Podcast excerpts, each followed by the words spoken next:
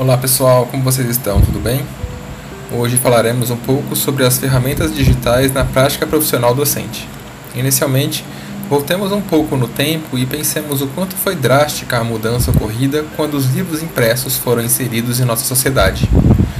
Em momento anterior, todo e qualquer conhecimento deveria ser passado de geração em geração a partir da oralidade ou mesmo por meio de escrituras que ficavam restritas a poucas pessoas as quais eram as únicas detentoras desses conhecimentos. Quando Gutenberg desenvolveu a impressão por meio de tipos, a revolução estava feita. Todos poderiam ser, ter o conhecimento na palma de suas mãos, a partir de letras impressas em folhas de papel.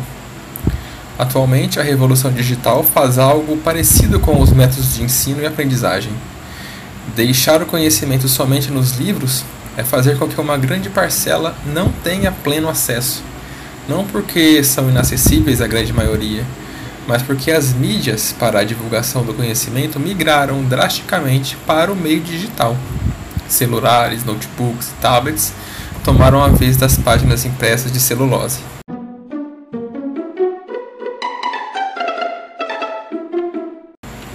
Ao professor, cabe a urgente atualização e inserção desse meio, já que seus estudantes já nascem cercados por telas, softwares e aplicativos por todos os lados. As ferramentas digitais não são um mero modismo de uma época superficial e carregada de informações em excesso. Pelo contrário, são as mídias em que os conhecimentos estão sendo compostos e disseminados. Se não, vejamos. Os pesquisadores produzem conhecimento cada vez mais de forma cooperativa, se tivessem que reunir-se presencialmente todas as vezes que fizessem, tivessem algo a falar ou atualizar, certamente suas pesquisas ficariam emperradas por semanas ou meses. Sendo assim, ao invés de mandarem as antigas cartas ou e-mails, mandam mensagens via WhatsApp e fazem videoconferências.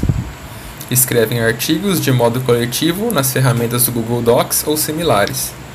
Gravam suas telas para mostrarem resultados parciais das pesquisas publicam em periódicos que têm ampla divulgação digital. Ora, então por que a escola deveria ficar presa no arcadismo não digital? Seria mera convenção?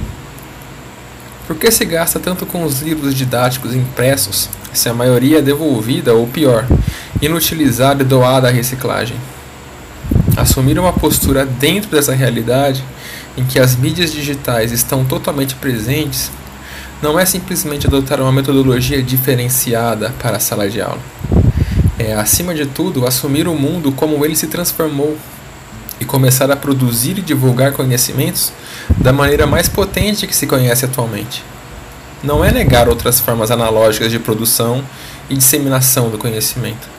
Pelo contrário, é potencializá-las e expandi-las até seu próximo patamar, já pensaram o que seria de nossa sociedade se as escolas não assumissem os livros impressos e mantivessem as relações de ensino e aprendizagem pautadas unicamente em mera memorização e a oralidade? O quanto teríamos perdido com os esquecimentos e mudanças de paradigmas culturais e históricos? Enfim, deixo esses questionamentos para o próximo episódio, no qual falaremos sobre algumas ferramentas específicas do G Suite e sua aplicação em salas de aulas de matemática. Até lá!